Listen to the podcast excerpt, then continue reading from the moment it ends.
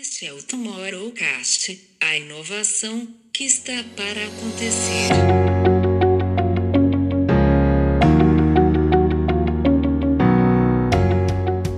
No ano passado, em 2020, eu participei do Collision at Home, né, que eles fizeram esse contexto, e eu percebi que a minha, a minha eficácia durante o evento online foi muito melhor. Ao fazer o evento dele e gastando quatro vezes mais, ele iria fazer alguma coisa diferente.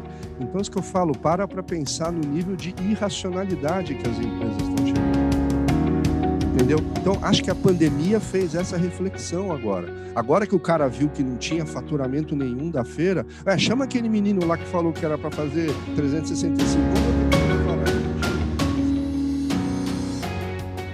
Bem-vindos a mais um Tomorrowcast. Hoje temos o prazer de receber é, uma das maiores referências do setor de entretenimento, PO, que é fundador da Live Marketing, né, consultor do, do setor de entretenimento ao vivo, que vai contar um pouquinho hoje para a gente aqui tudo que ele está olhando de mercado, quais são as principais referências, as principais experiências que ele está tendo, o que, que a gente está olhando de futuro e como é que, lógico, a gente pode se inspirar para amanhã. Bem-vindo, PO, é um grande prazer ter você aqui com a gente. Oi, Camila, muito obrigado pelo convite. É muito legal a gente poder ter esses momentos de reflexão, entendeu? Especialmente em conjunto, porque eu acho que é nessas horas que a gente pega todo o potencial que o ser humano tem. Né? A gente trabalha colaborativamente, então quando a gente desenvolve reflexões colaborativamente, eu acho que é o melhor momento que a gente tem como seres humanos. É muito bom. Também acredito profundamente nisso. Acho que esse é um exercício que a gente faz muito aqui, é, tentando ressaltar todas as nossas reflexões, os nossos repertórios, tudo que a gente vem lendo, estudando, é uma forma riquíssima da gente estar juntos e compartilhar um pouco de conhecimento. Acho que para a gente começar, o que a gente mais tem discutido é que o setor de, principalmente de eventos, né, é o setor que mais sofreu nesse último ano, mais sofreu na pandemia, é, é o setor que vem tendo aí uma mudança drástica de visão, de comportamento, muitos questionamentos. E aí queria que você contasse um pouquinho de o que, que você vem olhando nessa pandemia, como você tem olhado para o mercado, quais são as principais dúvidas que têm surgido aí para você. Então, eu concordo com você. Realmente, o setor, vamos chamar, né? Acho que a, a Economist usou um termo que eu gosto bastante, que eles chamam de crowd business, né? o negócio da aglomeração, certo? Então, existem vários negócios que têm esse direcionamento. Eu acho que vale a pena aqui a gente fazer uma separação entre B2B e B2C, certo? O B2B, que é, seria onde existem empresas tomando decisões, vou dar o um exemplo, uma feira de negócios, uma empresa participar de uma feira de negócios, esse com certeza foi talvez o setor que mais tenha sofrido, certo? Porque com o compliance das empresas, a falta de segurança sanitária que a gente está vivendo, faz com que essas decisões, que são tomadas às vezes um ano antes, elas realmente é, caíram a zero em 2020 e ainda não conseguiu se recuperar. Ou seja, mesmo a gente tendo uma recuperação é, da situação, eu ainda acho que demora um tempo. Né? Então, essa parte do B2B, com certeza, é, ela tem uma, uma um, um, um, timing de recuperação muito grande. Já o B2C, né, que seriam as decisões individuais, né, eu e você, por exemplo, decidindo em qual show a gente vai, eu acho que é uma decisão mais rápida e tem uma tendência a ser o que os economistas chamam de V-shaped, né, o, o, o retorno em V. Caiu a zero, mas a hora que for possível, tenho certeza que as pessoas vão voltar. Então, minha, as minhas análises têm sido exatamente nesse sentido, entendendo um pouco as diferenças que o B2B e o B2C têm nesse momento, entendeu? E são bem distintas, né? como eu te falei, porque a origem da decisão é, de ambas, ela é, ela é diametralmente oposta, né? Quando as empresas tomam decisões e quando as pessoas tomam decisões. Eu acho que no meio do caminho, que é o que a gente está vivendo agora, é o aprendizado e a aceleração tecnológica que todo mundo está vivendo, certo? E aí, se tem um aprendizado, tem também frustrações, né? Então, as empresas, já que eu dei o exemplo de empresas que participam de feiras de negócio, desde aquela época do Second Life, ou a coisa do avatar, entendeu? Uma empresa daí participar de uma feira virtual, eu infelizmente ainda não consegui ver nenhum exemplo bacana, certo? Você acaba vendo daí empresas que têm grande awareness e conseguem direcionar o tráfego para suas para suas ações, né?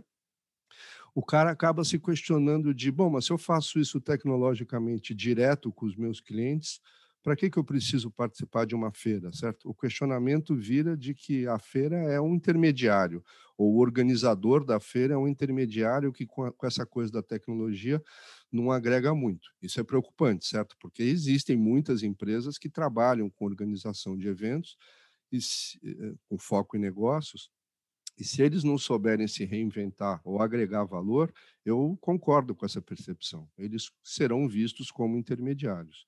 Já no entretenimento, certo, ou no B2C, a gente teve a explosão das lives e todo mundo, né, todo mundo com todo a, a música é algo que permeia a vida de muita gente, entendeu?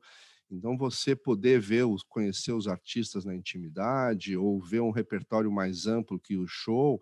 Então, assim, teve muita, muita repercussão isso, e todo mundo viu, cansou até de tanta, tanta live que assistiu. Mas daí você vê do ponto de vista de monetização, ou do ponto de vista do negócio, infelizmente, as lives não substituíram a monetização que acontece com os eventos presenciais, certo? já tinha caído a venda de disco há muito tempo e os artistas todos estavam vivendo basicamente das suas receitas, os principais, lógico, daqueles shows que eles fazem, certo? E a live, por ser ao vivo, por ter mais custo, por poder oferecer uma possibilidade tecnológica, não teve a monetização. Eu, eu não paguei nenhum show, tá? Eu paguei nessa, nessa época da, da pandemia, eu paguei acesso a vários eventos B2B conteúdo, mas que eu lembro eu não tenha pago nenhum evento de música, entendeu? Então fica essa coisa, o aprendizado dos dois lados está tá levando a um futuro incerto para algumas coisas, certo? O B2B pensa que as empresas que organizam feiras são uh, intermediários e o consumidor final olha e fala: caramba, eu agora eu tenho o melhor da música e não pago nada. Então, né, esse aprendizado, não sei se as coisas que estão aparecendo são para serem analisadas, entendeu? Mas é isso, é uma visão diametralmente oposta essa coisa do que acontece com B2B e com B2C, na minha visão.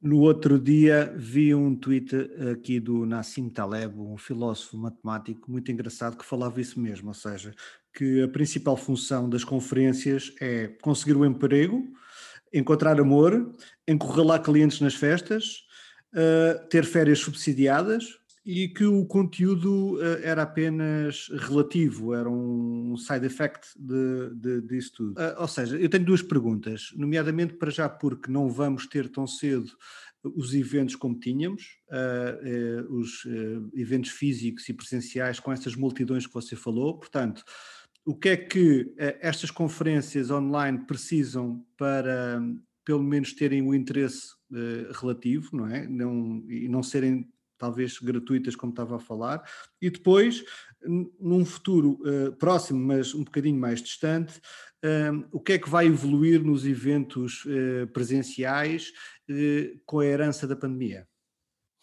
Então, eu acho que quando você fala, por exemplo, do formato congressos, né? Aonde a decisão podia ser até individual, mas também era uh, corporativa, certo?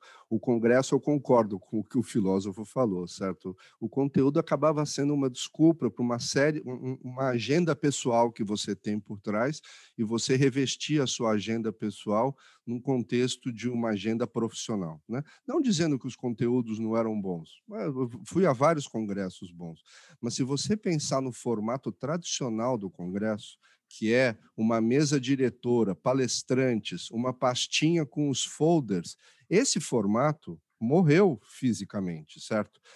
A, a, potencialidade de você fazer um congresso virtual, onde você vai ter menos custos e mais abrangência, essa coisa para mim assim é no-brainer. Né? Eu acho que o formato de congresso tradicional morreu. Então toda essa agenda pessoal que você falou, João, é, continua existindo, certo? Então eu acho que as pessoas vão extravasar essas agendas para outros lados. Então eu acho que vai diminuir um pouco esse contexto quando a gente fala em B2B, mas no B2C eu acho que vai ter o outro lado limitado. Então, assim, se eu ia a um festival por ano, provavelmente eu vou a dois ou três. Se eu tinha um interesse que era o meu hobby, provavelmente eu vou ampliar o meu número de hobbies. Então, eu acho assim, olhando para o futuro, vamos dizer, no curto prazo de eventos, eu acho que a quantidade de eventos que vão acontecer com, essa, com o apoio da tecnologia em serem híbridos, em obterem mais alcance, é enorme. Vai existir uma quantidade muito maior de eventos, certo? Mas os físicos têm uma tendência de passarem por um filtro, certo? Seja o filtro da qualidade, né? aqueles que não têm relevância vão morrer, ou filtro da quantidade. Então, eu acho que vão existir eventos menores. Eu, particularmente, já organizei feiras de negócio que em uma semana atraíam 60, 70 mil pessoas. Né? Esses, esses eventos estavam no limiar entre um B2B para um B2C, né? Mais de 10, 15 mil pessoas por dia entrando num pavilhão para andar por corredores e conhecer novidades, certo? Então, eu acho que se vão existir mais eventos no formato híbrido, existe, por outro lado, a tendência dos eventos físicos serem mais experienciais e você fazer uma coisa mais restritiva, com uma quantidade menor de pessoas. Então, eu acho que essa reflexão tecnológica que a gente está passando nesses últimos meses tem levado a esses dois pontos, entendeu? Uma depuração do que antes era uma coisa mais simples, né? Você tinha um assunto relevante, por exemplo, um congresso, e você vendia lá suas entradas a X, X reais, X dólares, X euros, e você tinha ali 500, 600, 700 pessoas. Imagina congresso médico. Era uma coisa que as pessoas. É importante você realmente. Os médicos se desenvolvem as suas tecnologias através de congresso, através de artigos científicos. Então, essa coisa do networking, de conhecer os seus outros pares, as outras pessoas que conhecem é, o mesmo assunto que você, é algo que eu acho que não vai mudar, certo? Então, para mim, o grande desafio que a gente tem, está colocado na mesa hoje, para as pessoas de tecnologia, é essa agenda escondida que o, o, o, filósofo falou. Como é que a gente faz networking online, certo? Acho que esse deve estar o grande desafio, né? Porque se você, o organizador de congresso, não faz mais sentido ele fazer fisicamente, como ele oferece esse, esse networking para as pessoas. Né? É, eu, eu usei o exemplo que eu já tive a chance de visitar o Collision, que é um evento que não é da minha área, né? ele é de tecnologia, que ele acontece todo ano em Toronto, no Canadá, e ele é feito pelo mesmo pessoal do Web Summit, certo? O Web Summit e o Collision, eles fazem essa dobradinha Europa e Estados Unidos, é, Estados Unidos é, América do Norte, porque é no Canadá, né? Então eu fui. Quando eu fui fisicamente, eu não sou da área, eu me lembro que eu fiquei completamente perdido, porque eu queria ver uma coisa numa sala, daí eu saía da outra, daí quando eu via um assunto legal, já tinha passado na outra sala, eu fiquei perdido. Mas eu fui para o Canadá, fui para Toronto, gastei, não sei, estou chutando, 10 mil dólares para participar disso. No ano passado, em 2020, eu participei do Collision at Home, né, que eles fizeram esse contexto, e eu percebi que a minha, a minha eficácia durante o evento online foi muito melhor. Né? Então, assim, tudo bem que eu não sou do setor de tecnologia, certo? Então, tá lá. Eu não, para mim, para conhecer, para buscar informação, que era o meu objetivo, o evento online funcionou muito mais. E aí, como você começa a ver eles fazendo esse tipo de coisa? Que para mim, o, o Penny Groove, né, que é o do Web Summit e do Collision, para mim ele é a minha referência que eu uso como cara que sabe o que está fazendo. Né? Então, ele colocava o que eu pagava, que era 99 euros ou dólares, não lembro, o acesso digital, mas se eu quisesse as sessões de, de, de networking, custava 999, custava mil, certo? Então, é isso que eu falo. A parte tecnológica, a gente tem que entender que se antes era o físico versus o, o, o online, eu diria que agora é o online está posto, é isso mas você tem o networking. O networking é o segundo estágio. O networking é onde você vai cobrar. Né? Essa semana eu participei também de um evento americano que eles têm um software que eu não conhecia, chama Twine. Depois, se você quiser dar uma olhada, é Twine. Ele oferece sessões de network. Então você coloca algumas perguntas, né? Vocês, eu participei da palestra e fiquei com as minhas dúvidas. Aí eu coloquei as minhas perguntas que eu, vamos dizer, ficou como residual daquela palestra. E aí acredito que seja um algoritmo que cruza as perguntas que foram todas feitas em inglês e depois eu participei em sessões de cinco minutos programadas por esse software de network. Então, eu falei com uma pessoa que estava na Letônia, eu falei com uma pessoa que estava em Berlim, eu falei com uma pessoa que estava em Miami Beach, eu falei com uma pessoa que estava em Orlando e eu falei com uma pessoa que estava em Portland, no Oregon. E acredito que a gente, a gente teve cinco minutos de conversa e, e, acabava, era isso, entendeu? Então, assim, o algoritmo vai poder fazer essa aproximação que antigamente era física, né? Você via o médico, por exemplo, via aquele médico medalhão tomando um chopp ali no bar, ou oh, deixa eu chegar junto, ou oh, como vai, doutor, tudo bem? Né? Então, essa coisa do ser humano, eu acho que os algoritmos vão poder utilizar. Ok, funcionou, eu gostei desse negócio que eu vi virtualmente, mas, por outro lado, eu sinto a falta dos cinco sentidos. Né? Nós somos humanos e os cinco sentidos são importantes. Né? Então, você poder estar tá fazendo essa, essa, essa busca de, dos seus interesses através dos cinco sentidos acho que a tecnologia ainda não conseguiu oferecer nada. Acho que o algoritmo vai conseguir unir as pessoas em sessões de networking virtuais. Eu estou achando isso fantástico. Estou me, me, inscrevendo em todos esses eventos que tem para realmente aprender e ver se tem coisas válidas por trás. Mas eu fico com um pouquinho de pé atrás quando eu vejo que falta esse lado da experiência física. Né? Por isso que eu falei para a Camila da coisa do retorno em V, pelo menos para os eventos com foco em, em B2C porque nós somos humanos, nós somos gregários, certo? A gente vive em cidades. Essa característica humana colaborativa na essência não vai mudar por causa da pandemia. Por pior que tenha sido essa pandemia, por mais terrível que tenha sido, nós, como seres humanos, não vai mudar essa característica. A gente não vai, a partir de amanhã, sermos seres avatares que vivem no metaverso, cada um na sua caverna, olhando o reflexo do Platão na parede. Não vamos, não vai acontecer isso, entendeu? A gente precisa sair da caverna. Quando a gente sai da caverna, a gente vai buscar as nossas dúvidas, os nossos relacionamentos e tudo. Faz parte da experiência humana. Ainda acho que a tecnologia não, não chegou lá Talvez tenha algum gênio lá em, lá em Silicon Valley ou lá em Xangai, não sei, que esteja pensando nisso. Mas com o que eu vejo hoje, eu acho que a experiência física ainda vai ser muito relevante. Ela vai mudar talvez diminuir e talvez ficar mais exclusiva, entre aspas. O exclusivo que eu falo é que você vai ter que customizar. Você, como promotor de eventos, você vai ter que customizar. Né? Então eu falo, ao invés da pessoa ir para aquela reunião de um dia no Rio de Janeiro, e no caso Portugal, fazer uma reunião no Porto saindo de Lisboa, isso morreu, certo? A tecnologia está posta e você vai conseguir fazer mas de repente você se fazer uma imersão um pouco mais longa e além daquela reunião, você agregar outros fatores que contribuem na sua experiência profissional, visitar a fábrica, conhecer alguma coisa, ter uma, né, agregar mais isso, a coisa ser mais imersiva e portanto mais longa. Então eu falo, os extremos estão acontecendo, né?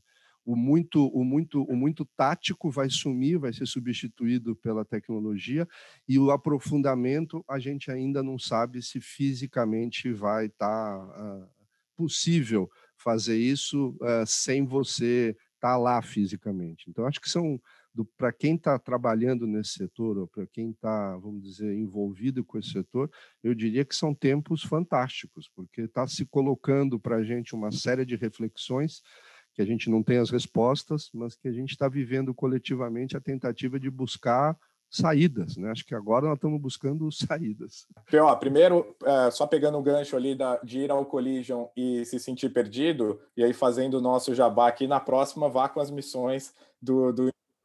É, não, eu adoro isso, eu preciso mesmo. Porque esse é exatamente o que a gente fala, né? Porque o conteúdo, nem todo, obviamente tem muito conteúdo nesses eventos que são que são exclusivos e conversas que saem dali, a gente já, já presenciou muita coisa interessante nesse sentido, mas o que vale é o wrap-up do, do, que você vive no dia, né, e ter essa troca e tal, e as missões têm, têm possibilitado bastante. Não, mas é o paralelo entre um evento físico e um evento online. Se você não se preparar antes, seja ele físico ou online, você vai ficar perdido. Exato que o João falou é verdade, é uma desculpa profissional, férias pagas. As pessoas dessas 70 mil que eu falava, que iam numa feira de negócios, quantos mil iam lá para estar um tempo fora do escritório, tomar chopp no, no stand? Muita gente. O cara nem se prepara, nem sabe do que está vendo. Ele vai andar lá para encontrar gente, para ver o cara que era o ex-chefe dele, para conhecer o possível novo chefe dele. Ele não tem uma agenda. Ele está lá vivendo aquele momento, sabendo que ali ele tem a desculpa de estar, tá, não, estou numa feira profissional, mas estou aqui, entendeu? Então, eu, quando organizador de eventos, eu me lembro, eu fazia o regulamento das feiras, né? Teve uma feira que eu tive que colocar explicitamente: é proibido servir bebida alcoólica nos estandes. Olha o ponto que chegava. Porque era o seguinte: você chegava nas feiras, era nove horas da noite, a gente tinha que enxotar um bando de bêbado que estava lá dentro do pavilhão. E... Então a gente começou a colocar e falou: olha, pessoal, não dá. A gente não, não é que a gente é anti-alcoólico, nós não temos nada. É que a gente quer preservar o ambiente de negócios. E acho que vocês estão extrapolando. Só que quando você coloca isso, a comunidade aí se fecha, né? Eles falam, não, mas é fundamental, colocam lá os atributos, não sei o quê. O Web Summit ele tem um número que, se eu não me engano, é 47% das pessoas que visitam o evento não entram numa plenária, não, não, não acessam as plenárias do, é do evento para é ter. É verdade. E, ó, pegando... Somos seres humanos, Camilo, somos seres humanos. Exato, e precisamos dessa, dessas trocas, né? Pegando aqui a tua história, você, você foi gestor de marca, você foi gestor de uns, de, na, na, relação ali de, de eventos, de experiência, de um dos maiores eventos é, do mundo ali. Recentemente você foi gestor da, das feiras, como comentou, e dos espaços é, para isso representando uma das maiores companhias do, do mundo, né? E aí, olhando para esse para essa tua história e trazendo isso para esse ponto da, da tecnologia que você vinha comentando, mas saindo do olhar do evento em si, começando a olhar para as marcas, né? E você comentou aí sobre os metaversos, que é algo que a gente tem falado muito. A gente pôde presenciar ali o show do Travis Scott no, no Fortnite, a gente teve, a, a gente tem ali a, a Louis Vuitton é, vendendo skins no, no, no, no, no, League of Legends, lá nos, nos jogos todos lá. É, e, e, a gente tem olhado muito esse comportamento da marca nesses novos universos, né, no, na, na, forma que, que a gente vai trazendo para isso. É, como experiência de marca, como é que você tem visto esse, esse movimento das marcas buscando essa experiência essa vivência da marca através desses ambientes tecnológicos.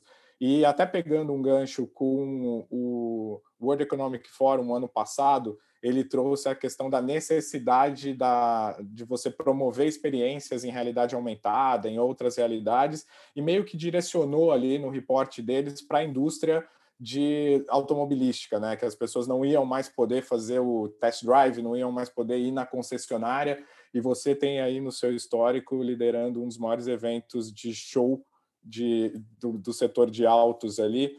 E como é que substitui essa experiência de você ter uma marca, por exemplo, do setor automotivo, que você ia lá, entrava, sentia o cheiro do carro e tudo, e agora é, você vê uma proposta de viver isso nessa, né, nesse metaverso?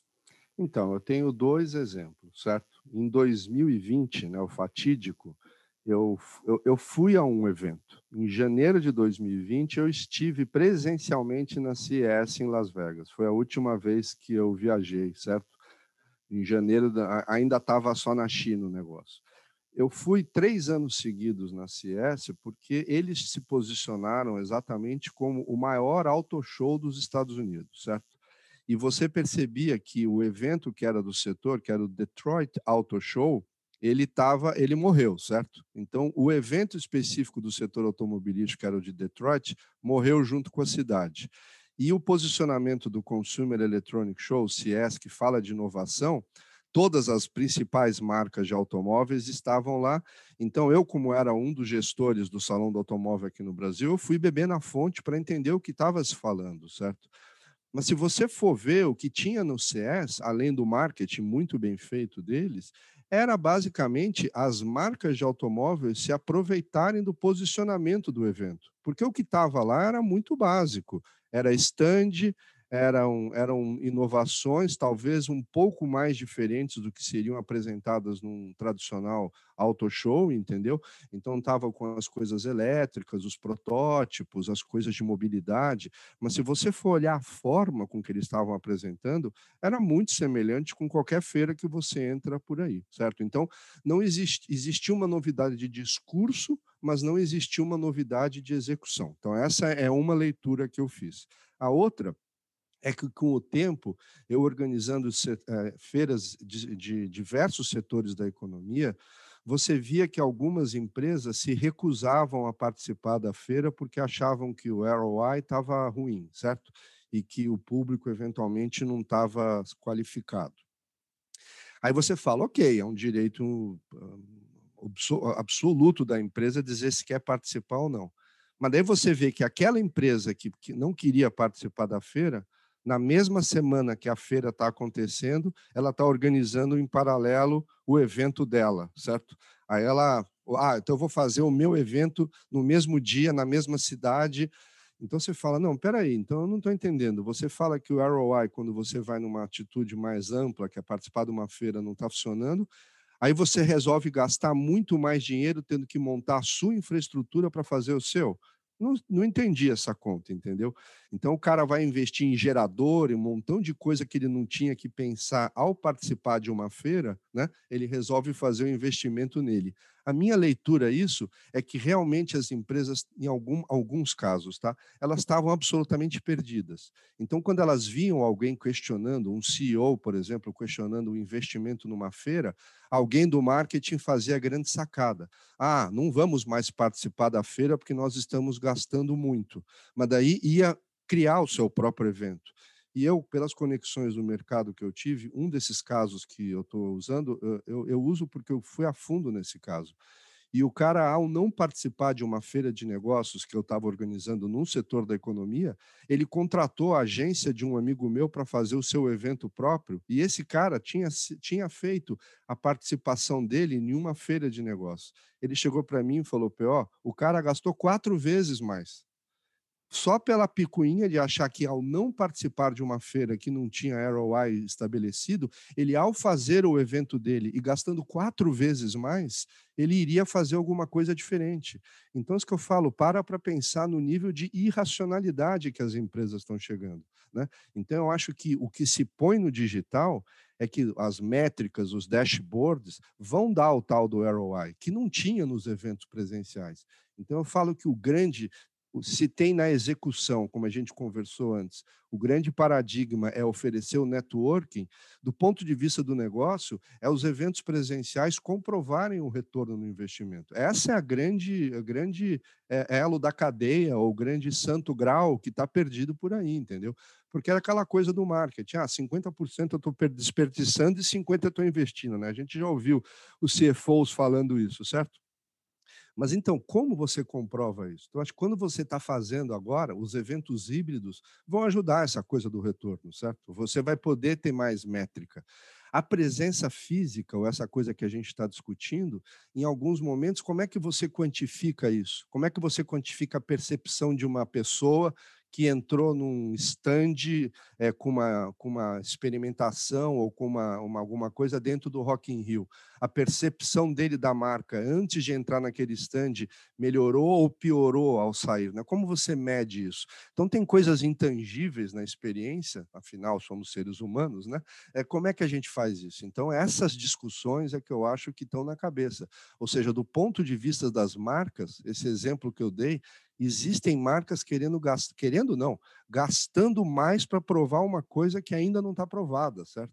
Então eles questionam o ROI de um evento e resolvem fazer o seu próprio. Acho que o paradigma também maior que a gente tem é da própria Apple, né? A Apple não participa da CES, mesmo que seja a feira referência de eletrônicos ou de inovação, porque lá em Cupertino, na Califórnia, eles fizeram aquele, aquele parque maravilhoso, aquele escritório maravilhoso, e alguém deve ter chegado lá para o Steve Jobs e falou: em vez de a gente gastar X milhões de dólares por ano para participar de uma feira, vamos fazer aqui um teatro state of art, e a gente é uma marca tão forte que se a gente gasta dinheiro trazendo a imprensa do mundo todo para cá, é mais fácil. Beleza. Acho que para a Apple funciona. Mas se você é um jornalista e tiver que conhecer todas as inovações que vão acontecer naquele setor, você vai passar 365 dias do ano viajando, você concorda? Porque se cada uma te convidar para ir ver a novidade em loco, você não vai ter agenda. Então, por isso das semanas de, de eventos, das feiras, dos congressos, certo? Essas datas, você fazer a agenda, você controlar a agenda para que as pessoas possam, de uma forma potencializada, conhecer todas as novidades daquele setor, isso não perde a relevância, muito pelo contrário. Agora a gente está discutindo é o formato, mas essa vontade de você conhecer novidade, como a gente está falando, uma imersão nessa, nessas, nessas novidades, você passar, por exemplo, uma semana numa cidade para conhecer tudo sobre micro, micro, eh, sobre semicondutores, né? Você fala, pô, eu quero isso, entendeu? Então acho que essa dicotomia que a gente está vivendo agora, os formatos estão sendo questionados, mas as razões de você ou participar ou você querer apresentar isso não está sendo questionado. Empresas vão continuar querendo lançar novos produtos e pessoas, consumidores, jornalistas vão ter vão querer continuar conhecendo o que, que aquilo oferece de novo para a vida deles, certo? Então, as razões humanas não, não mudam, mas a tecnologia está propondo uma nova relação das marcas, das pessoas, das empresas se relacionarem com esse mundo que a gente chama de live marketing genericamente, entendeu?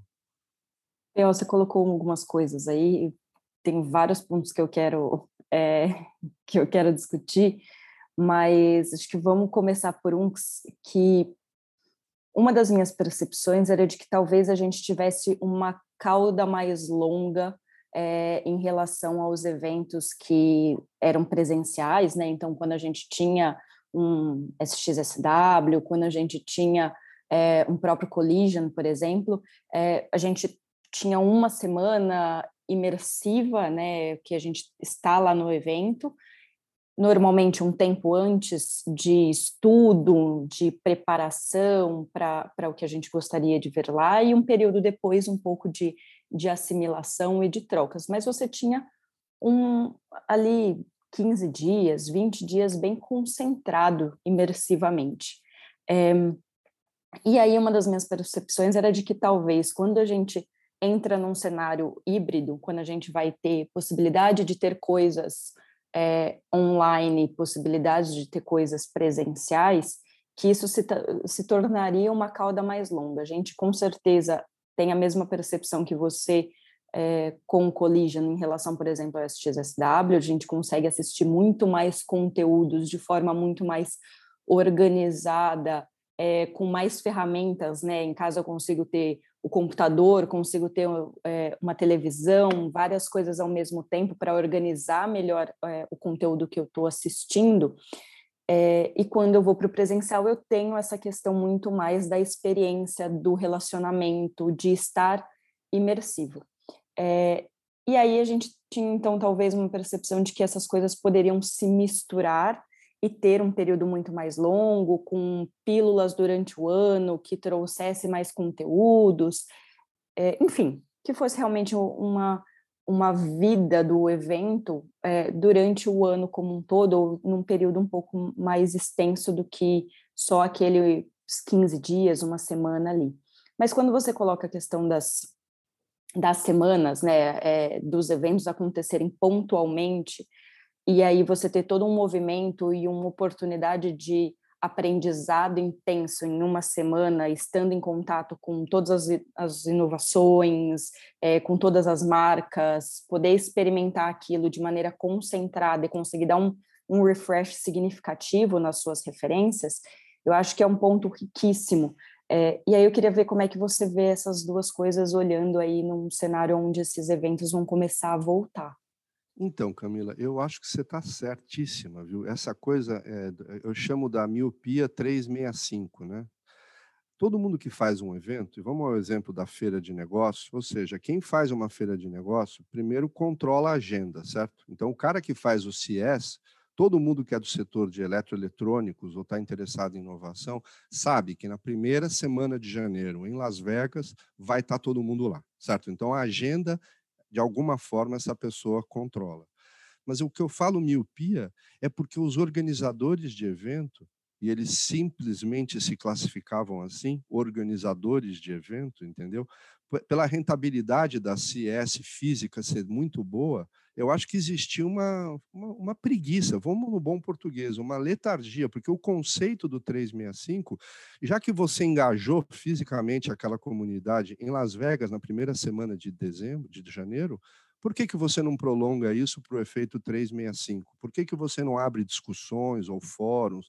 Então, a coisa estava posta, era algo que estava na frente, o bode estava na sala e os organizadores de evento aparentemente ou não queriam atacar isso, ou achavam que isso iria fazer o mais o que é o, que é o mais o que é o mais é, grave, né? Que iria fazer com que o ao vivo perdesse a importância, né?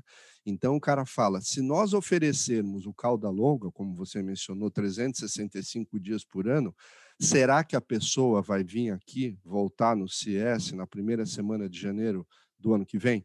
Então, esse questionamento do CEO, do organizador que está lá organizando o evento, porque a margem que as, as empresas obtêm, porque tá fazer evento pessoal não é não é ONG não tá? Fazer evento dá dinheiro certo? Então tenho certeza que a CS lá em Las Vegas ganha bastante dinheiro.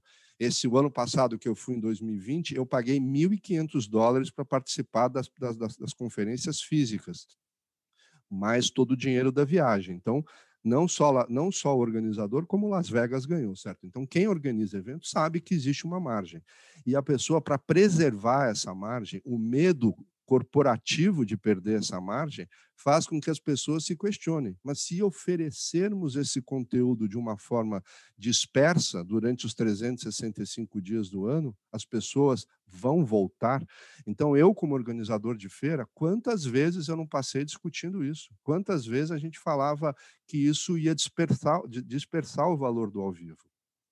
E o exemplo que eu dei do Collision, né, por exemplo, não é o ao vivo, né? Acho que a sacada foi aí. O Collision mostrou muito bem. O ao vivo ou presencial custa 99, meu irmão, mas o networking custa mil, certo? Então você funcionar como editor, você funcionar como eu falo, eu falava sempre para as equipes que eu tinha, nós temos a chave do palco quem vai participar da palestra, quem vai ser convidado para a palestra, nós temos essa chave. Essa chave é poderosíssima para o mercado, entendeu? Então, acho que agora, depois de dois anos sem fazer feira, pensa que tem feira na Alemanha que acontece a cada dois anos, tem feira na Alemanha que acontece a cada três anos. Se 2020 foi o ano que ela aconteceu, certo? E a última edição tinha sido então 2017, a próxima edição é 2023. Imagina um período de seis anos, uma empresa que utilizava a feira na Alemanha para vender os seus produtos, ela não realizar nenhuma feira, não participou em seis anos. O CFO daquela empresa vai chegar e falar: pessoal, me convençam a voltar a fazer essa feira. Ninguém nem lembra dessa feira há seis anos atrás, entendeu? Então, isso que eu te falo, não é a questão do físico, certo? Ou dos 365 dias. Não é uma questão de tempo, é uma questão de relevância. Se eu, eu tenho certeza que se as pessoas, se, se, a, se o CS não caísse na, na, na, na, emboscada, porque ele fala que é o maior evento por área locável nos Estados Unidos, e é mesmo. É o maior evento de todos os setores, de, a maior feira de negócio dos Estados Unidos é a CES. Eles atraem 250 mil pessoas em uma semana. Então, se, não se tirar um pouco da cabeça essa, essa síndrome de Super Bowl que os, que os organizadores de feiras de negócio têm, entendeu? E pensasse e falasse: não, peraí, eu controlo a agenda venham 30 mil pessoas aqui para Las Vegas fisicamente pagando. Os outros 220 ou os outros 520 eu vou acessar durante digitalmente durante o ano. Então, que tá, para responder a tua pergunta, Camila, é, uma, é um questionamento de um, de um modelo de negócio que está muito arraigado. Feiras de negócio, por exemplo, existem há centenas de anos. A Frankfurt Messe, que é uma das principais organizadoras de feira, eles têm registros de feiras que aconteceram na idade 1500, quando o Brasil foi descoberto. E a cada ano essas feiras vêm acontecendo.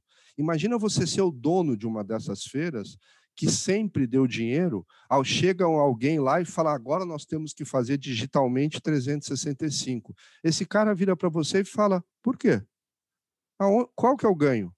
Entendeu? Então, acho que a pandemia fez essa reflexão agora. Agora que o cara viu que não tinha faturamento nenhum da feira, é, chama aquele menino lá que falou que era para fazer 365, vamos ver o que ele tem para falar, entendeu? Chama ele aqui na sala. Então, assim, é um paradigma, né? Então, eu acho que agora o que vai acontecer é exatamente isso. A tecnologia colocou isso posto, e veja outro exemplo, que é o que o Camilo falou da indústria automobilística, o, o Salão de Automóveis de Frankfurt tem mais de 100 anos que esse evento acontece no mesmo formato, na mesma época, a cada dois anos, na cidade de Frankfurt.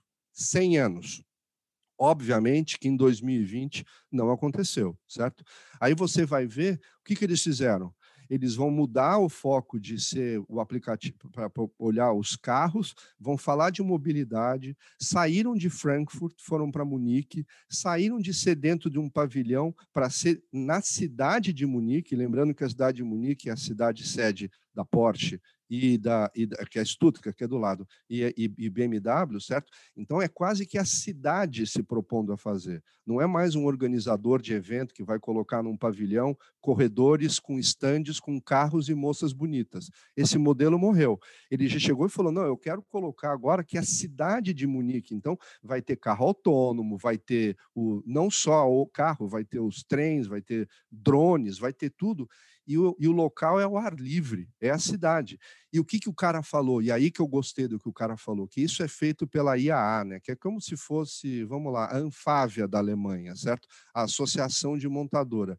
E qual que foi a mentalidade que ele chegou? Ele falou: esse evento tem que acontecer no ano que vem, porque o nosso receio é que a gente saia dessa agenda que a gente criou nos últimos 100, 100 anos. Nós mudamos de cidade, nós mudamos de formato e nós mudamos de produto. Mas a agenda, a gente ser a referência para as pessoas, isso é o que a gente não pode perder. Então, se você tiver relevância e tiver essa força, você pode fazer as mudanças de estrutura que você quiser que vai dar certo, certo? Inclusive ser 365 dias. Né? O que você não pode é se fechar numa concha e imaginar que o nosso negócio de ou o negócio de organizar feiras é pagar então pavilhões ou pagar hotéis, né? Porque em última instância você está dando dinheiro para o hotel e para o pavilhão. Você não está pensando no interesse daquelas pessoas. O questionamento maior que eu faço para todo mundo é o seguinte: é, as empresas não podem tomar decisões de participar das feiras. Ok. Mas e os visitantes? Alguém perguntou para o visitante, o visitante não tem compliance, né? O visitante tem o seu compliance, que é falar, não, não estou me sentindo seguro, eu não vou sair de casa. Ok. Mas alguém perguntou, com a tecnologia posta aí que está aí, para os visitantes, se eles queriam participar de alguma coisa? Então, por que eu te falo, por que, que a gente. Aonde está a miopia? Está só se pensando do ponto de vista de quem paga a conta, que são os expositores, e não está se pensando em quem se beneficia do conteúdo, que são os visitantes. Eu participei da CES também esse ano, e aí a cabeça lá do, do organizador do evento, ele não vamos divulgar os números de acesso. Ele está com medo de dizer quantas pessoas acessaram ele está achando que os 220 mil ou 250 mil que vão fisicamente todo ano é o trunfo dele. Ele, ele, ele, ele, deve ter tido gente, estou chutando, de 190 países vendo as palestras dele, mas ele está com a mentalidade do físico e ao vivo, é que é importante. Ele não está entendendo que ele detém uma agenda e que ele é uma referência naquela agenda. São dois olhares completamente distintos, que acho que se você quebrar essa bolha, você consegue entender que a tecnologia está aí para te ajudar e a cauda longa é espetacular para você fazer isso. Né? Eu, eu, participei semana passada de um desses eventos, que era o CMO Summit, né? mesma coisa, 155 palestrantes. E aí eles deixaram as palestras abertas até o domingo, que era uma semana, né? até aquele domingo. Aí depois alguém deve ter tido uma, uma clarividência lá e liberaram o acesso à palestra por mais tempo. Mas vezes que eu falo, caramba, o cara produziu o conteúdo, está tudo online, está posto na tecnologia, e o cara coloca dois dias para você assistir 155 palestras? Para com isso. Então, a gente falou aqui do, do hardware, do software, do content, mas você trouxe um ponto interessante na, na, na tua narrativa aí, que é para falar dos destinos, né? Então você contou aí a trajetória do conteúdo de Frankfurt, de Munique, e a gente começa. E, e, a gente teve uma experiência é, com o João, vou até pedir para ele me ajudar aqui nessa, nessa, nessa análise, que foi a cidade de Lisboa. Logo ali, quando começou-se a se discutir o que ficava dessa, dessa pandemia e o que é, a gente precisaria mudar daquilo que a gente vinha fazendo, que é chamar o, os stakeholders aí da indústria para discutir, para fazer um workshop e entender sobre esse futuro dos eventos. Né? Acho que vale para quem ainda não, não tem isso, Lisboa, assim como Portugal, é um destino dos eventos hoje, é um destino que fez com que é, o turismo fez com que a, o país retomasse a economia, é um país que hoje vive muito da economia, da indústria do, do turismo e do entretenimento, então, e esse olhar até para a inovação, né, é um ecossistema de inovação, e assim que teve o problema na mesa, a cidade se mobilizou através da Câmara para chamar os stakeholders ali e discutir esse esse movimento, né? O que, que precisaria mudar, o que precisaria ficar? Tem muito hardware sendo desenvolvido em Lisboa nesse momento, com investimento público-privado ali que, que a gente tem acompanhado. E então eu vou pedir para o João contar um pouquinho assim por, por cima o que foi é, esse workshop com a Câmara para discutir o futuro dos eventos em, em Portugal e em Lisboa especificamente, e, e te perguntar na sequência como você tem visto esses movimentos? Acho que São Paulo aqui, que é o nosso lugar, é um lugar que sentiu muito isso, né? É, apesar da gente ter uma, um olhar de escassez de hardware, os hardwares que têm estão parados, né? Estão ali sem ter muita, muita ocupação. Então, como é que você tem visto esse, esse futuro? João, traz um pouquinho da, da experiência do que foi o workshop. Claro que sim. Para já, e é incrível como é que um ano parece em 10, não é? Porque quando nós entramos nessa imersão de convidar uh, alguns uh, organizadores de eventos e, e, promotores de espaços que, que lidam com, com o público, um, estávamos muito, muito atrás, na, na, até, na, até naquilo que sabemos sobre a própria pandemia, mas também um, em como as pessoas iriam adotar algumas tecnologias uh, e essa conversa toda que temos estado a ter até agora aqui. Um, na altura, aquilo que nós fomos fazer foi visitar alguns espaços uh, e entender uh, o que é que poderia ser feito, quais os atores, quais os dinamismos e as experiências que as pessoas podiam ter dentro de, das condicionantes, ou seja, o foco uh, do, da nossa observação foi, foi tentar que preservar a experiência de visitar um espaço público ou de um evento uh, sem que um, a pandemia fosse intrusiva ou tentasse ser o mínimo intrusivo possível nessa, nessa própria experiência. E houve ensinamentos que acho que vão perdurar independentemente de, de quantos anos vamos viver nesta realidade e aquilo que mudou uh, desde então. Nomeadamente que um, os próprios atores desses eventos não sabem interagir com as pessoas e as pessoas ainda uh, estão-se a desresponsabilizar de, uma coisa que, que é delas também, ou seja, é a minha responsabilidade saber que vou para um evento público e que não devo ir contaminar outras pessoas, portanto, o que é que eu posso fazer? Isso, a partir de hoje, é uma coisa que, como nós aprendemos e educamos os nossos filhos a limpar o, o cocó no, no banheiro, não é? Portanto, vamos ter que viver com isso o resto da nossa vida, portanto, vai fazer parte da nossa educação.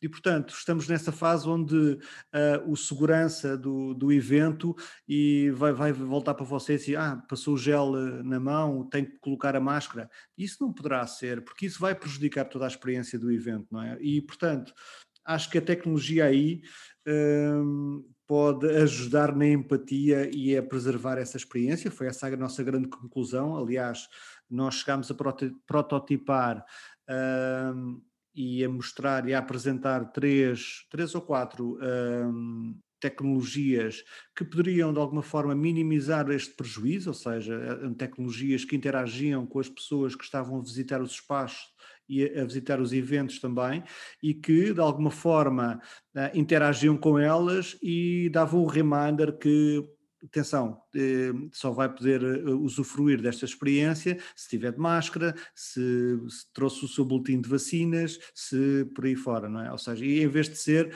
aquela puxão de orelha do segurança dizer atenção, você não pode passar porque é proibido fazer isso e é fazer aquilo. Portanto, eh, as coisas vão mudar nesse aspecto também, nessa nossa experiência, mas também há uma grande responsabilidade não só de quem proporciona o evento, mas também a responsabilidade de quem uh, vai fazer e vai usufruir do evento.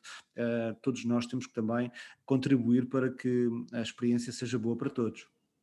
Ó, João, eu ainda adicionaria um outro ponto que eu acho importante, que é do ponto de vista do gestor público, certo? Vamos, o gestor de uma cidade, né?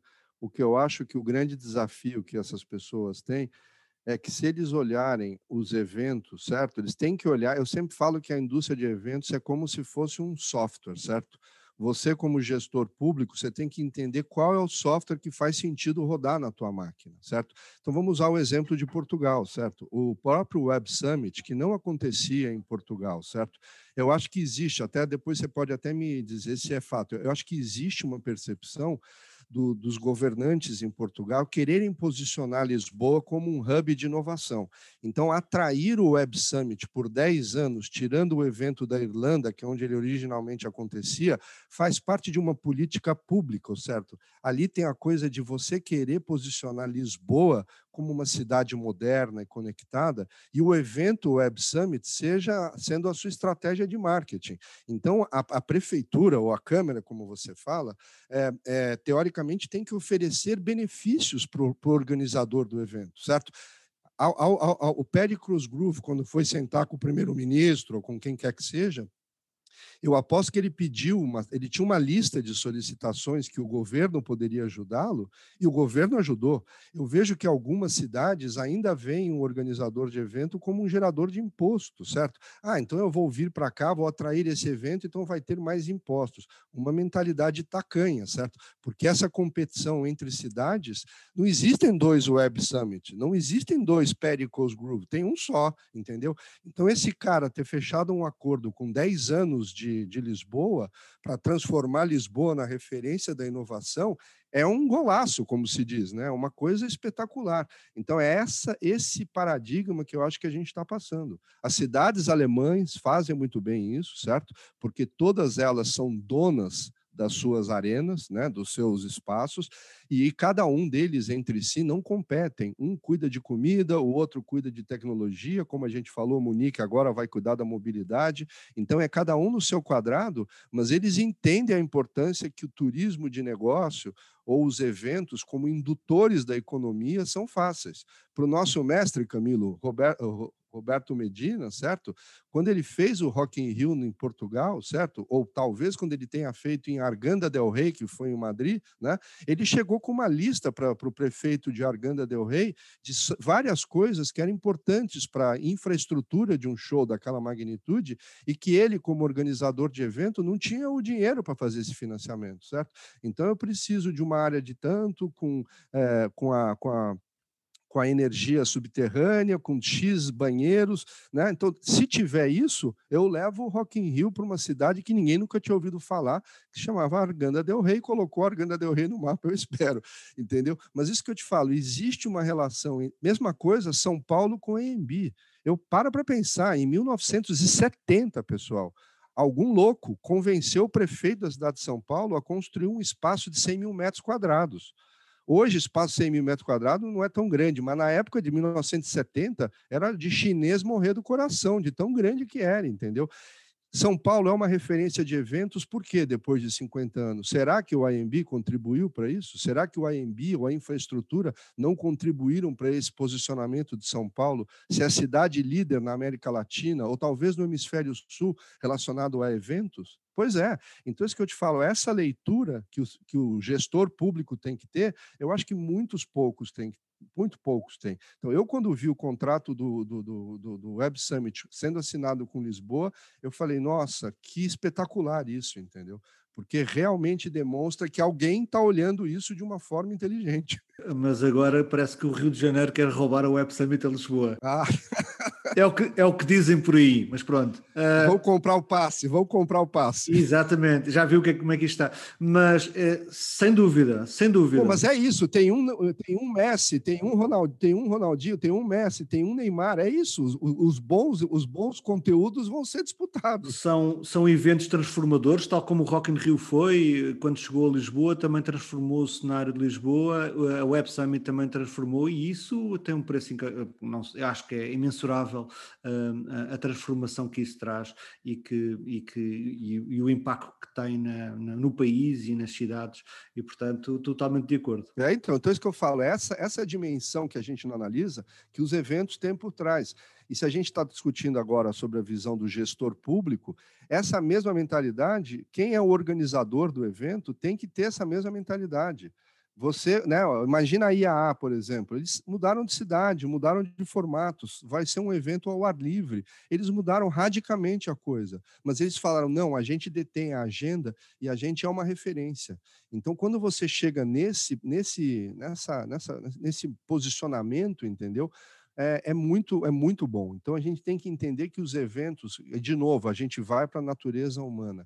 É o que o Yuval Harari chama dos rituais, entendeu? Os rituais fazem parte da nossa cultura. Seja um casamento, que é um ritual, imagina alguém casar por Zoom, não existe isso, né? Eu falo, tem que ter o beijo do noivo da noiva. Como é isso? Então é física essa coisa, certo?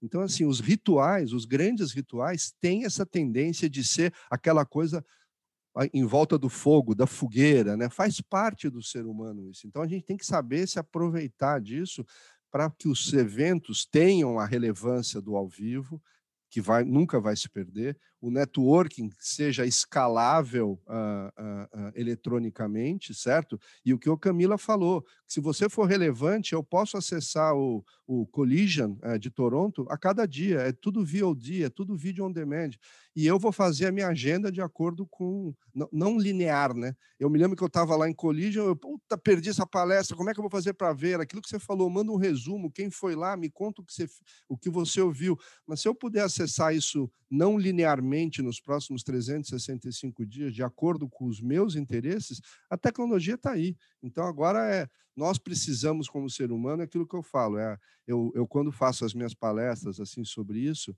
eu começo falando sobre isso, eu coloco aquela uma fotografia, se não me engano, é da biblioteca de Mafra, que eu fui lá em Mafra, que tem uma biblioteca enorme, linda a biblioteca real, assim, deve ter uns 150 metros aquela sala. Eu coloco a foto daquela biblioteca para dizer exatamente isso. Fala, se você não sabe qual livro que você quer ler, que, que você está fazendo numa biblioteca, certo? Então, assim, o que, que te interessa? Qual é, qual é o Web Summit que te atrai? em que cidade isso está acontecendo, em que canal do YouTube isso está acontecendo. Então, se você não for editor de você mesmo e saber quais são os seus interesses, né, e vão ser múltiplos e vão ter vários, você não sabe nem sair da cadeira, entendeu? Então, gastar dinheiro para ir para Las Vegas para tomar chopp lá, eu acho um absurdo. Você faz isso uma vez, depois você começa a questionar, a não ser que o dinheiro não seja seu, né? seja da empresa, alguém esteja pagando por você. Porque se o dinheiro for seu, eu tomei a conclusão para o Collision, eu não volto nunca mais. Toronto é uma cidade muito agradável, mas a minha presença física lá não terão mais, porque todo ano, e agora em abril, daqui a pouco, né? Agora vai ter o Collision, estarei lá virtualmente participando escolhendo nos cinco canais, escolhendo o meu track que eu vou escolher e prestando atenção em tudo que está se falando lá. Mas, oh, oh, Paulo, pior do que casamento no Zoom é provavelmente o Burning Man. Isso assim é que isso, isso sim será perigoso. Então, não, o, e o Burning Man não tem nem nem você, a gente fala em 5G, né? A M-Web fala em You of Things, não sei o quê, beleza, mas lá onde acontece o Burning Man, só deixa eu te dizer, não tem conexão nenhuma. Não dá nem para fazer um post no Instagram dizendo estou no Burning Man, não dá, esse, nem isso dá. É, a gente acompanhou a Priya Parker no, no South by Southwest e ela trouxe né, a The Art of Gathering, falando sobre essa coisa do, dos encontros, né? E ela vinha com a teoria, com a tese dela ali dos encontros, de repente veio a pandemia, esses encontros se tornaram é, virtuais, e aí ela coloca ali que casou-se e descasou-se na mesma proporção durante a, a, pandemia, e muita coisa disso acontecendo pelo, pelo Zoom, mas que a gente vem para uma era agora que vai ser a era do encontro, né? As pessoas vão sair dessa pandemia carente de encontros, e, e que a gente começa agora a, a viver isso. E aí a gente está vendo aí, né, shows dentro da, de bolha para ser experimentos, não, não o show que é você está dentro da bolha do... O Flaming Lips, né? O show do Flaming é, Lips. Não, né? teve o show do Flaming Lips, que era você dentro da bolha, mas agora tem lá já o experimento na Austrália lá de criar-se uma bolha para poder fazer um teste de como as coisas vão, que eu acho que é isso, a gente vem numa angústia, numa ansiedade de poder se encontrar, de poder trocar fluidos, né, vamos assim dizer, que, que vem sendo cada vez mais uh, aguçado aí durante esses, eu ia falar meses, mas já estamos aí entrando no, no segundo ano, né, dessa, dessa loucura para ter. E a gente falou bastante de evento de, de conteúdo, né? Mas e agora falamos um pouco de, de Rock in Rio. E aí eu queria saber um pouco da questão dos eventos de música. Como é que a gente fica com as grandes aglomerações, né? A gente fala de evento para 40, 50, 60, 100 mil pessoas. Você falou lá das lives, né? Que, enfim, tiveram alguns artistas pontualmente que é, que chegaram a fazer apresentações fechadas, que precisava comprar ingresso, até com, com, com bastante sucesso em relação a, a, volume de pessoas, mas isso muito pontualmente. Como é que a gente fica com, com esse cenário aí de, das grandes aglomerações do, dos eventos de música? Então, esse tem uma outra análise que essa eu fiz é um pouco mais numérica, talvez. Se você entra na, naquele no Poolstar, né, que é o que ele mostrava antes da pandemia, todos os ingressos que eram vendidos no mundo, né, e faz um ranking. Então você consegue abrir o Poolstar, você vê lá quem mais vendeu ingresso no mundo na sua turnê por artista. Indubitavelmente, se você fosse pegar os últimos 10, 15 anos, você vai pegar artistas que existem, que têm uma performance de palco espetacular, certo? Então, assim, a, a, a, química do palco, deles tocando ao vivo, fez com que eles ficassem muito ricos. E aí, se você pega um show 360 do YouTube, por exemplo, que tinha toda aquela parafernália técnica, faturou centenas de milhões de dólares, certo? Então, se você fosse pegar o, negócio de shows ao vivo, ele tem muito a ver com a performance das pessoas no palco. Agora parou dois anos, certo? Mas se a gente olhar para daqui a 10 anos e usar o, o, o Travis Scott, por exemplo, no Fortnite, ele fez uma performance dentro do Fortnite, só que não estava num palco, estava num metaverso, certo? Estava em alguma outra coisa. Então é o seguinte: será que agora a gente está vendo essa extinção desses, vamos chamar assim, como é que eu posso usar um termo? Eu ia usar dinossauros, mas vamos lá, esses dinossauros que fazem as performances ao vivo, entendeu? E agora está acabando essa geração, e a próxima geração, tanto de fãs quanto de músicos que vai vir, essa coisa da presença, da performance do palco, não vai ser tão importante. Né? Então, assim, eu acho que os shows, como eu te falei, como do contexto do rituais, os festivais, né? os Burning Mans da vida vão atrair as pessoas pelos seus interesses. Mas se você for olhar do ponto de vista do negócio da música, será que o show do, do Travis Scott foi ali um breakthrough mesmo e vai mostrar todo um novo formato para uma nova geração de fãs que não vão estar tá tão preocupados em ter a performance como a gente está. Eu, eu me orgulho de, de, de dos grandes uh, uh, músicos que eu gosto. Outro dia teve o show do The Who aqui em São Paulo, há uns três ou quatro anos atrás. Eu nunca tinha visto o show do The Who. A performance dos velhinhos no palco é espetacular, então eu fui. Minha, esposa não quis ir comigo, eu, não, eu, fui sozinho no show, entendeu? Porque eu tinha certeza que eu ia estar presenciando um momento único, que é ver Pete Townshend tocando no palco e fazendo aquele movimento que ele sempre fez a vida dele quando estava tocando o baixo e a guitarra lá. Então, assim, é, é algo único. Então, assim, será que a gente não está vivendo um momento de mudança de paradigma e no futuro a performance no palco não vai ser tão forte? Então, assim, eu não sei. O que eu sei é que se o, o o Who vendia, sei lá, 300, 400 mil ingressos físicos, talvez o Travis Scott consiga vender 5 milhões de ingressos. Né? Então, do ponto de vista do negócio, eu não sei a resposta, Camila. Do ponto de vista da experiência humana, eu acredito fisicamente é inigualável. Nós vamos, os rituais vão continuar existindo. Mas do ponto de vista do promotor de show, o cara vai querer fazer isso?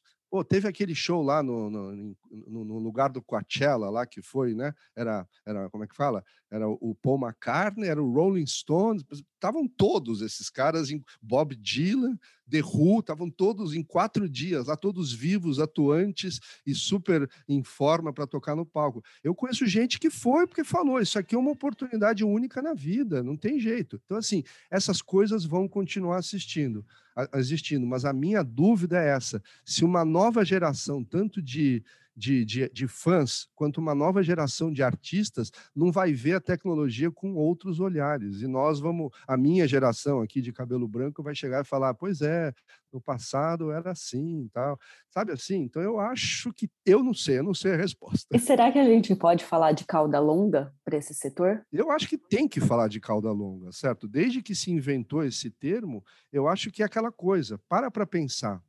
Você tem um show que demora quanto? 90 minutos, certo? Mas o interesse na vida daquele artista é muito maior que os 90 minutos, certo? Você pega uma, sei lá, para usar um exemplo mais pop, você pega uma Lady Gaga da vida.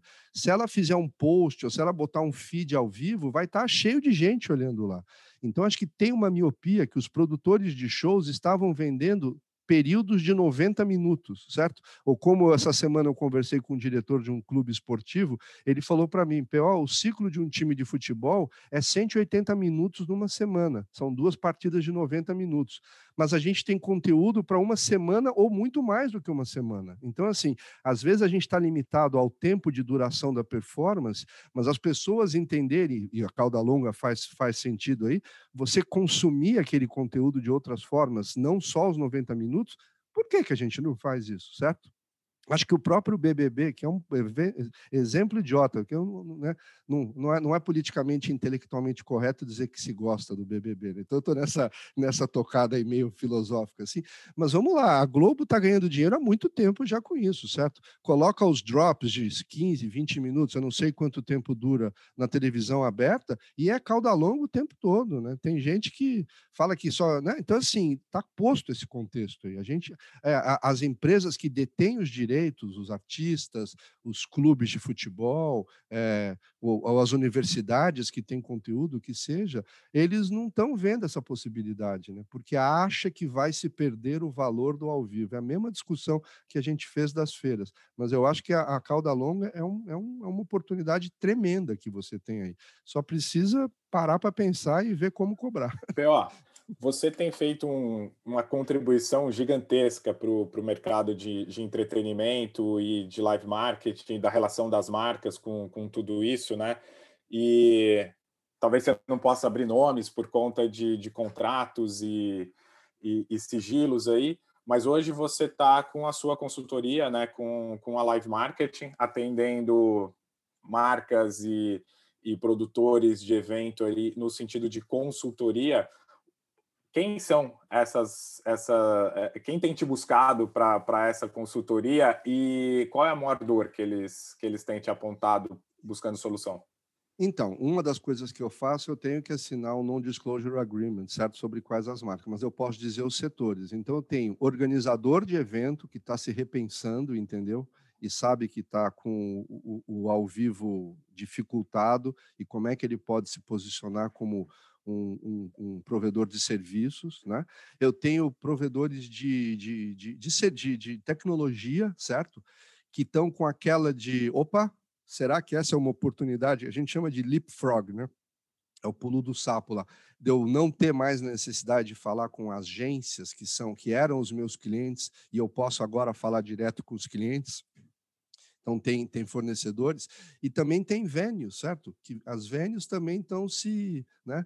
As venues estão se olhando e falando: caramba, eu tenho esse espaço coberto aqui com ar-condicionado, o que mais eu posso fazer além de eventos físicos, certo?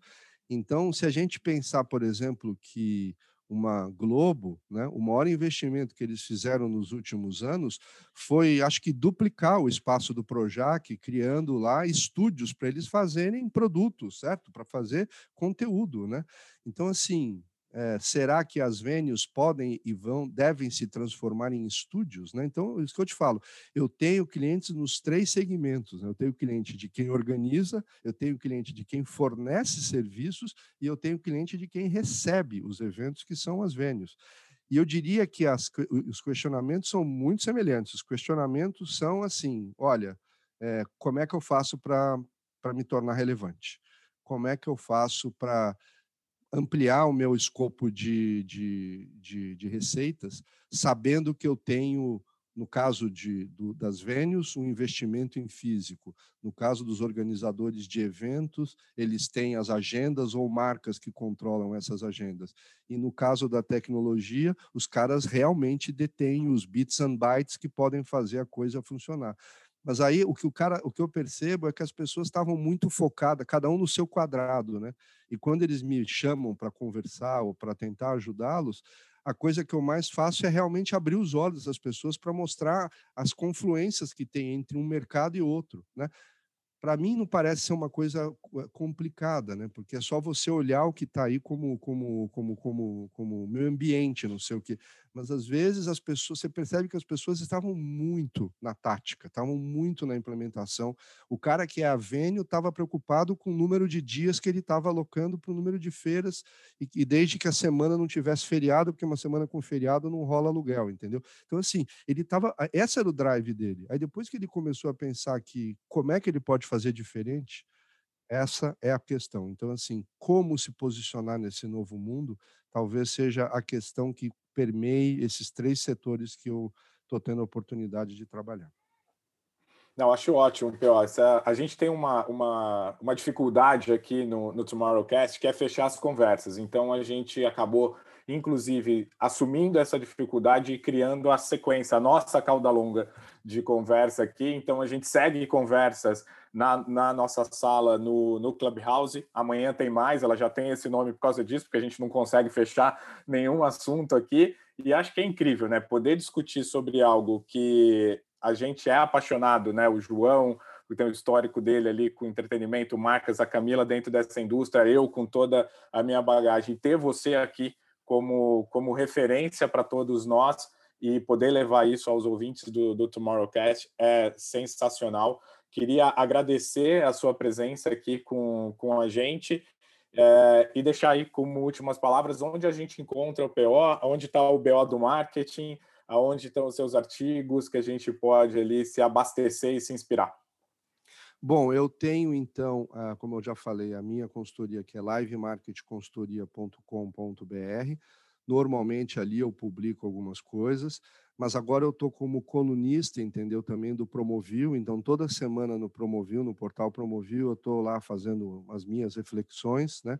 Também escrevo no portal Radar eventualmente, no meio mensagem também eventualmente, e eu publico, sempre quando eu estou publicando alguma coisa, eu reverbero no meu LinkedIn. Então, o LinkedIn Paulo Octávio Pereira de Almeida, lá eu estou sempre reverberando ou que eu estou me aprofundando em conhecimento ou que eu estou publicando, entendeu?